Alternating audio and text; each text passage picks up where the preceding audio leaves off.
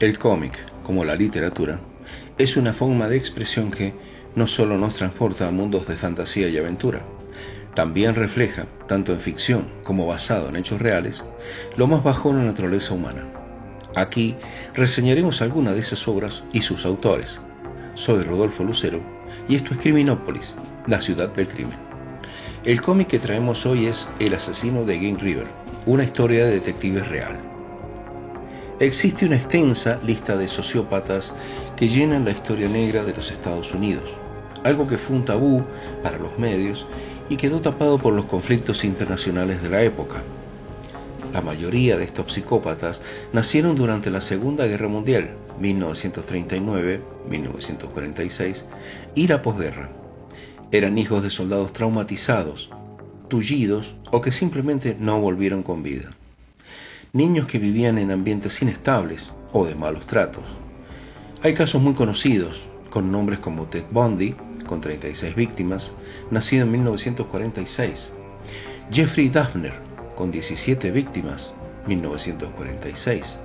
John Wayne Gacy, con 33 víctimas, 1942. O Gary Leon Ridway, 1949, del que daremos cuenta más adelante.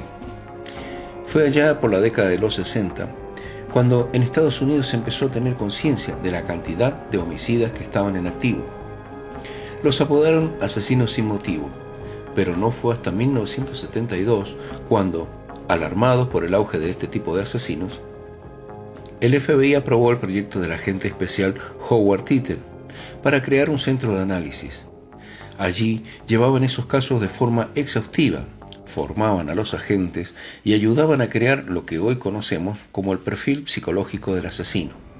De hecho, se sabe que algunos de esos asesinos contribuyeron a construir los perfiles de otros asesinos, buscando la redención o simplemente para ganarle tiempo a sus condenas.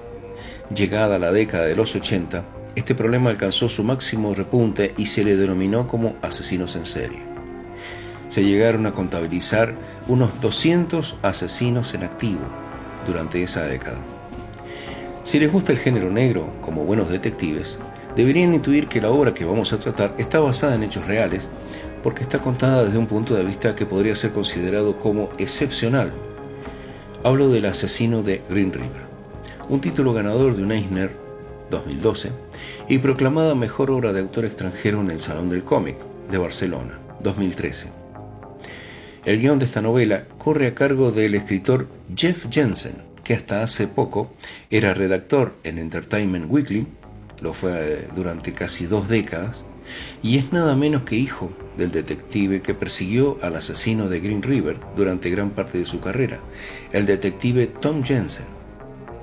Convivir con alguien que permanentemente tenía en mente dar caza a un asesino en serie como vía de realización personal invita a una pregunta.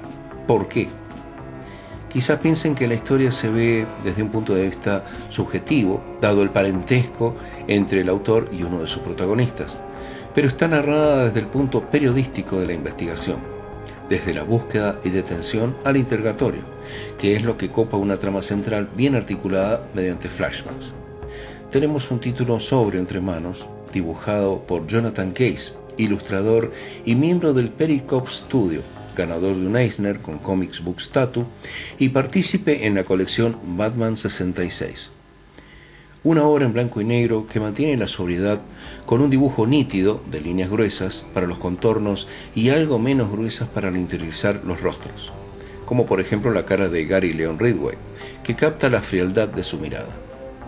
Utiliza fondos completamente negros en situaciones de incertidumbre o tensión un blanco y negro que nos arrebata las emociones positivas. Este cómic nos cuenta una historia real en la que el detective Tom Jensen, durante el periodo de 1982 al 2001, estuvo investigando los crímenes con el fin de arrestar al asesino de Green River. Sin pruebas concluyentes, nos muestra el letargo de la burocracia y lo chirriante que puede llegar a ser un interrogatorio. Como contraparte, tenemos al asesino que da nombre a este título, este queda desplazado a un segundo plano porque, a pesar de ser un monstruo, es tan simple como una piedra. Una piedra a su lado despertaría curiosidad. Es poco expresivo, se desmitifica rápido y no tiene escrúpulos. y mucho menos sentimientos. Sus víctimas, todas prostitutas, dado que él contrajo una enfermedad de transmisión sexual en la guerra de Vietnam con una prostituta local, son un colectivo por el que nadie se preocupaba, salvo sus familias, que buscaban una respuesta a través del detective Tom Jensen. A Gary Leon Ridway se le condenó por 48 muertes, aunque llegó a declarar 71, que no pudieron ser verificadas por falta de pruebas. Durante este viaje podremos ver sus métodos, cómo usaba a su propio hijo para granjearse la confianza de las prostitutas que montaba en su camioneta, o la forma en que las asesinaba, llegando al extremo de la necrofilia con algunas de ellas. Mientras el detective Don Jensen iba saltando obstáculos, despejando su rabia en tareas de bricolaje o motivándose ante su desesperación con una foto de su hijo, el autor, vestido como el hombre de la mancha, en clara alusión a Don Quijote que luchaba contra los gigantes un amor entre padre e hijo que se retroalimentaba a través del orgullo y la fe. Aunque esta novela gráfica está basada en hechos reales, se sabe que a algunos de sus personajes se les cambió el nombre para preservar su identidad y otros son ficticios o el cómputo de varias personas. El asesino de Green River es una obra de Dark Horse publicada en España por Norma Editorial en 2013, en edición cartoné de 240 páginas. Y concluyendo esta reseña, les dejamos esta gran inquietud que se plantea tanto especialistas como el común de la gente. ¿El sociópata nace o se hace?